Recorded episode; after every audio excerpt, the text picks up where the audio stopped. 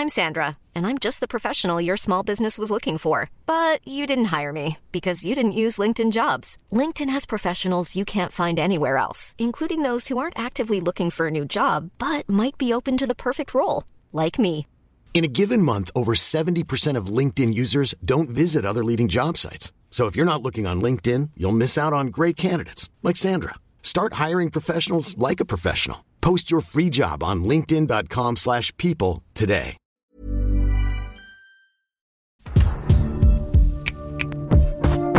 Salut, c'est Thomas Rozek. Au tout début de l'année, une petite phrase a fait tiquer plus d'un observateur de l'univers numérique. Elle a été trouvée dans un document a priori pas des plus excitants, la note envoyée par le géant de la vidéo par abonnement Netflix à ses investisseurs concernant ses résultats sur la fin 2018. Et au milieu des chiffres, des stats, des pourcentages et de l'ennui général que suscite ce type de littérature d'habitude, on trouvait donc cette déclaration. Nous, Netflix, sommes plus en compétition avec Fortnite qu'avec HBO. Traduction, le temps où les fournisseurs de contenu s'affrontaient chacun dans sa catégorie, ciné contre ciné, télé contre télé, jeux vidéo contre jeux vidéo, est révolue. La démultiplication des écrans et la facilité désormais de jongler d'un média à l'autre sur un seul support créent une telle sursollicitation que les plateformes misent tout sur un seul objectif, retenir notre attention. Comment en est-on arrivé là? Comment a-t-on atteint ce point d'extrême tension économique autour de l'attention? D'ailleurs, comment fonctionne-t-elle et comment ces bouleversements changent la manière dont sont conçues les productions culturelles actuelles? Ce sera notre épisode du jour. Bienvenue dans Programme B.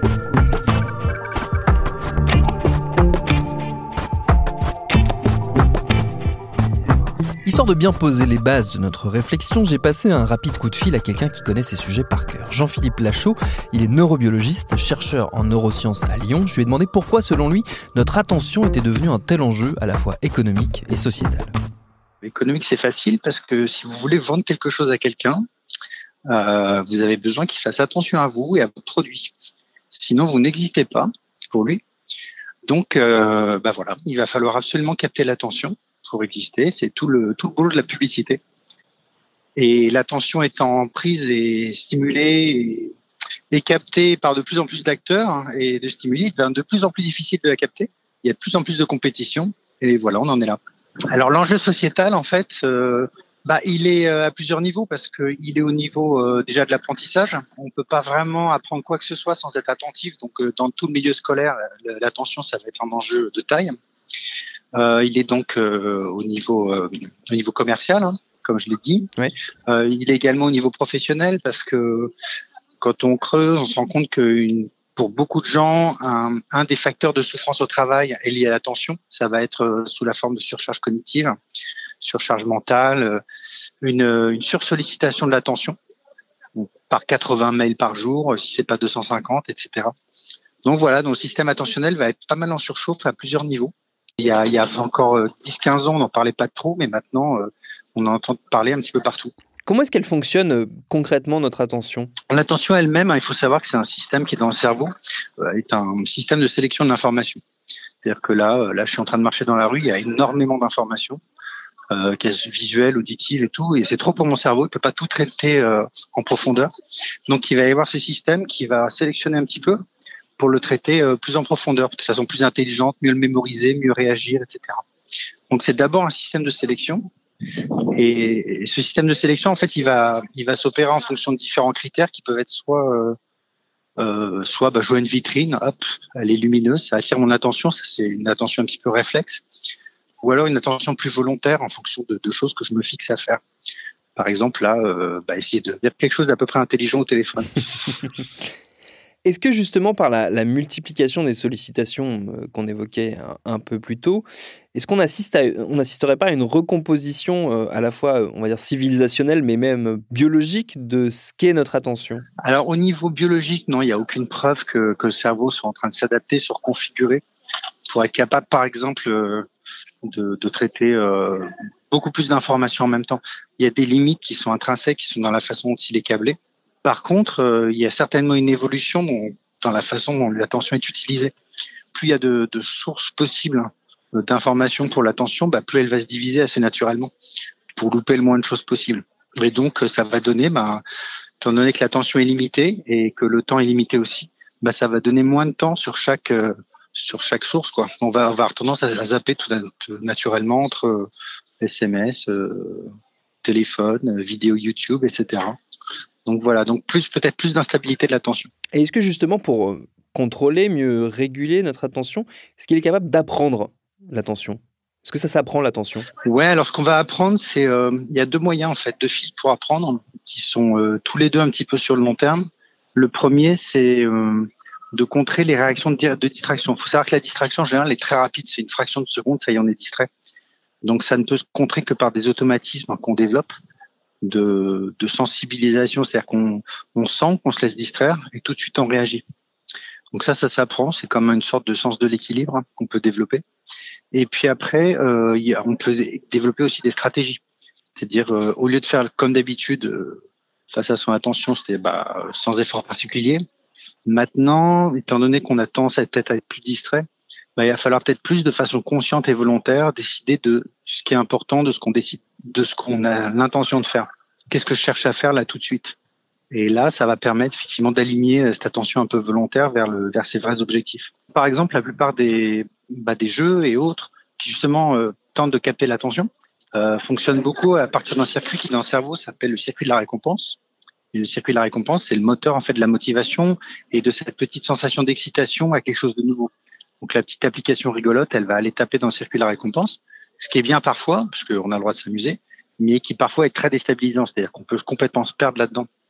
Je ne crois pas qu'il existe une quelconque euh, information des enfants à l'école sur ce circuit. Je ne pas, je pense pas qu'à aucun moment on leur apprenne qu'ils ont dans la tête un circuit de la récompense et que c'est peut-être pour ça, par l'action de ce circuit, qu'ils ont tendance à se laisser autant distraire par autant de choses et que c'est surtout une sorte de véritable hameçon pour aller cueillir les petits poissons et les pêcher. Voilà, dès qu'on a quelque chose à leur vendre. Donc, je pense qu'il y, a effectivement il y a un travail. Enfin, nous, on a lancé un travail euh, à travers un projet qui s'appelle Atoll, A-T-O-L-E, pour apprendre à être attentif à l'école ou apprendre l'attention à l'école. Donc, c'est exactement le but c'est de faire cette éducation, puis étant donné que personne ne l'a fait. Et comment il fonctionne ce, programme? Sur, quel, sur quels outils il repose? En fait, c'est très simple, hein. c'est très papier-crayon c'est vraiment euh, des séquences qui sont animées euh, sous forme de petites activités ludiques euh, avec les enfants qui permettent soit sous forme de petits débats, soit sous forme de démonstrations, sous forme d'exercices. Hein. Ils vont faire des exercices et ils vont se rendre compte par eux-mêmes. Et puis après, ben voilà, on débrief. c'est vraiment un travail commun entre l'enseignant qui lui aussi ou elle aussi va apprendre comment fonctionne l'attention, puis avec sa classe. Donc on se positionne en tant qu'être humain face à son cerveau en fait.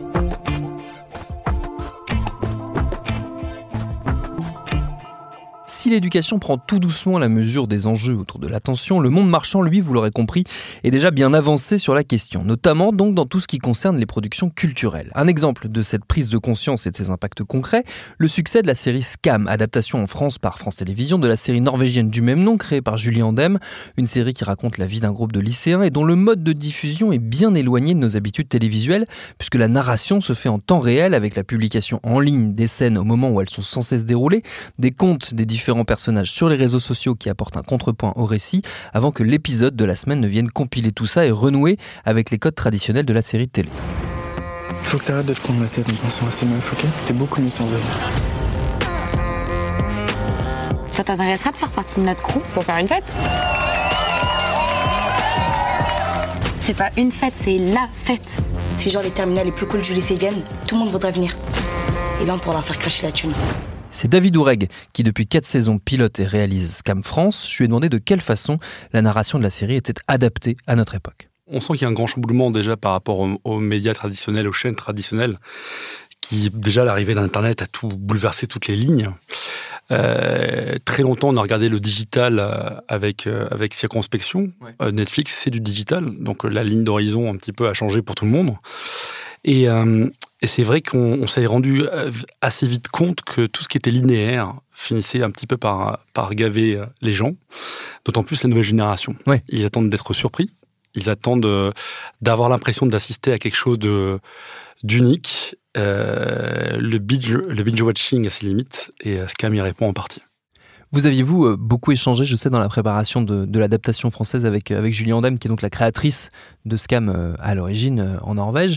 Dès le début, ça faisait partie de son ambition aussi de, justement d'aller chercher ce public qui peut-être était un peu lassé, ou en tout cas n'était plus sensible au linéaire? La, la jeunesse de Scam est assez passionnante dans le sens où c'est en réponse aux attentats de, d'Oslo tout à fait. que Julie Andem a souhaité sur demande en plus de la chaîne NRK qui voulait se reconnecter à une audience plus jeune, fournir un programme dans lequel la jeunesse norvégienne pourrait se reconnaître. Ouais.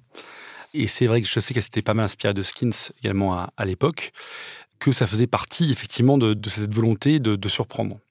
Voilà, comment donner envie aux gens de se, de se reconnecter. Et c'est vrai que quand je suis parti à, à Oslo euh, rencontrer la NRK et toutes les équipes derrière euh, Scam d'origine, j'étais assez sidéré de, de, de bah, du coup de génie euh, qu'ils ont pu mettre en place. Et euh, ça a mis du temps avant de démarrer. La saison 1 avait été un, un succès euh, honorable, sans plus. Saison 2, ça commençait à bien prendre. Oui. La saison 3 était une explosion. euh, Oui, un succès mondial même, on peut le mais dire. en fait, Ouais. pas mondial. C'est bien ce qui fait que, puisqu'en fait, euh, pour des raisons très simples, c'est que euh, en Norvège, tout ce qui est droit de musique, oui, ne sont, pas, même. ne sont pas gérés de la même façon. Voilà, D'où l'utilisation notamment par exemple de Michael Jackson. de Michael Jackson, l'épisode, épisode voilà, 4, épisode 5, euh, qui euh, à lui seul prendrait tout mon budget musique sur la version française. forcément. Donc ils se sont, retrouvés un petit peu coincés. Le piratage aidant, euh, c'est devenu un phénomène. Parce que déjà en Norvège, bah, 4 Norvégiens sur 5 avaient vu la version Ouais.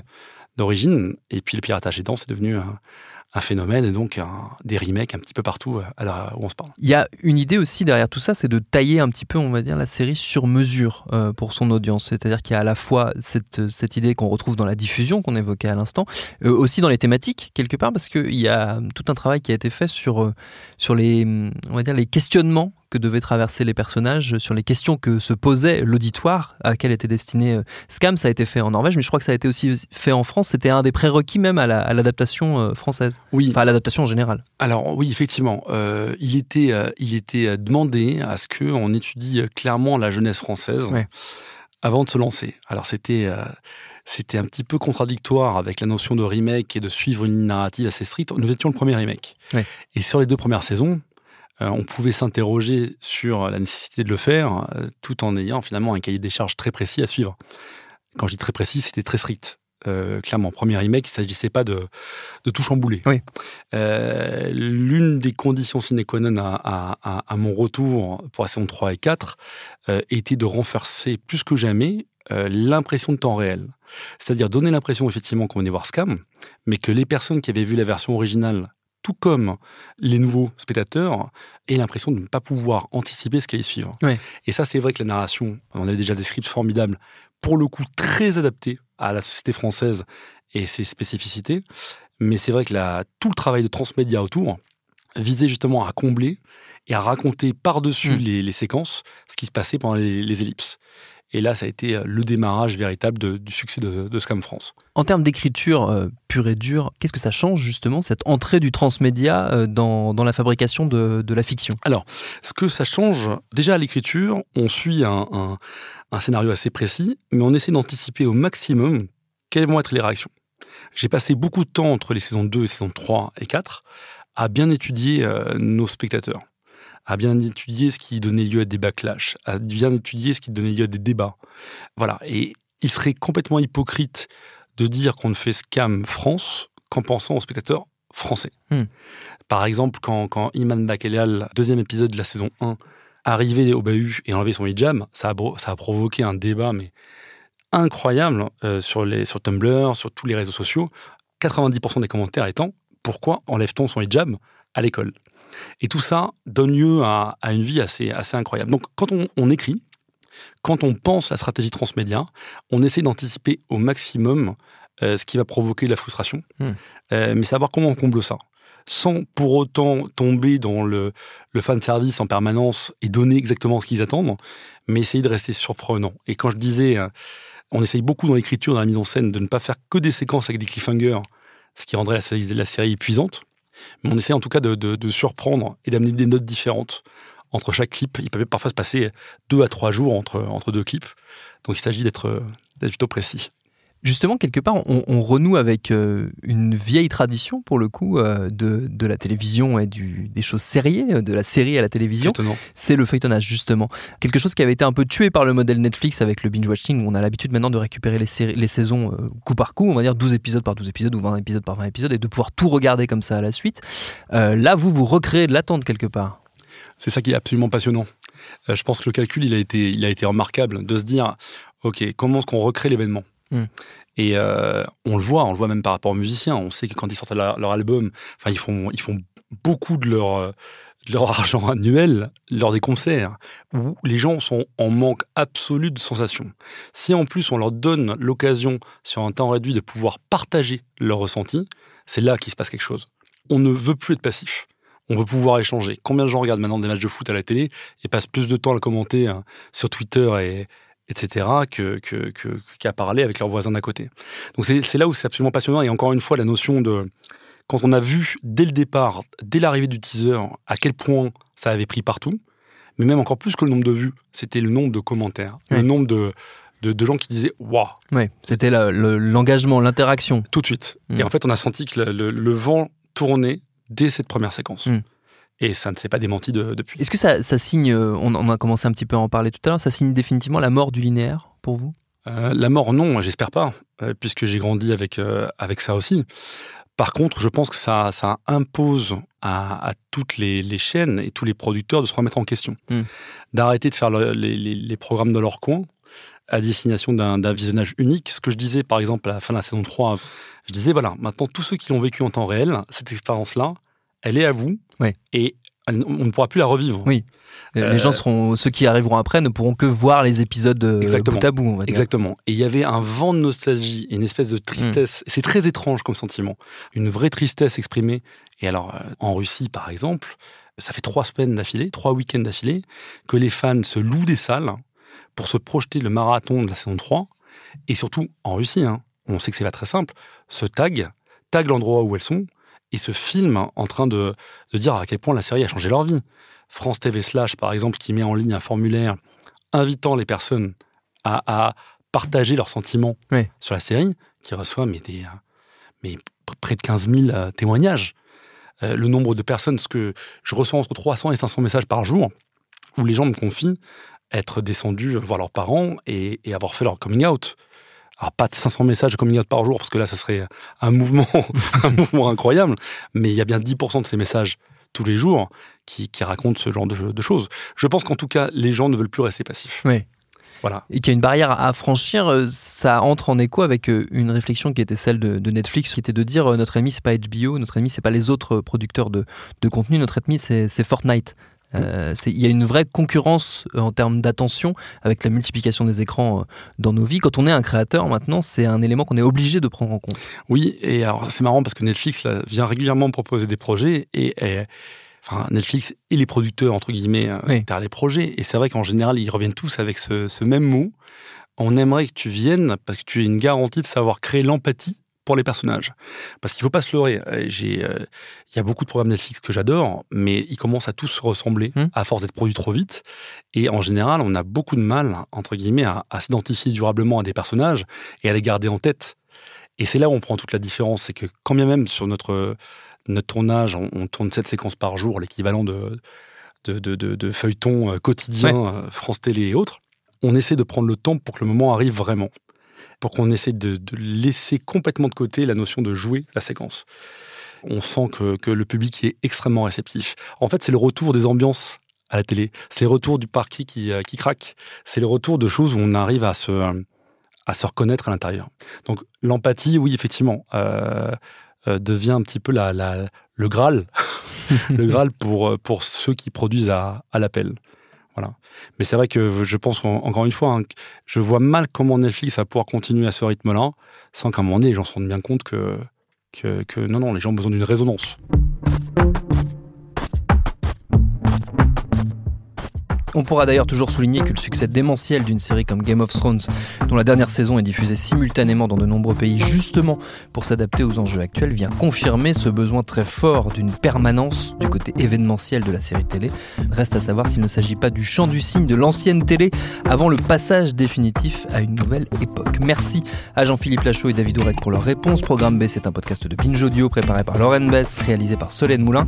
Abonnez-vous sur votre appli de podcast préféré pour ne manquer aucun de nos épisodes. Facebook Facebook, Twitter et consorts si vous voulez nous parler.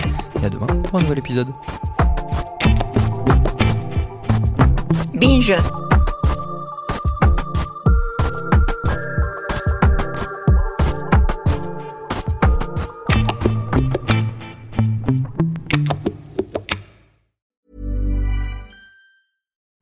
Deserves the best, and there's no better place to shop for Mother's Day than Whole Foods Market. They're your destination for unbeatable savings, from premium gifts to show-stopping flowers and irresistible desserts. Start by saving 33% with Prime on all body care and candles. Then get a 15-stem bunch of tulips for just $9.99 each with Prime. Round out Mom's menu with festive rosé, irresistible berry chantilly cake, and more special treats. Come celebrate Mother's Day at Whole Foods Market.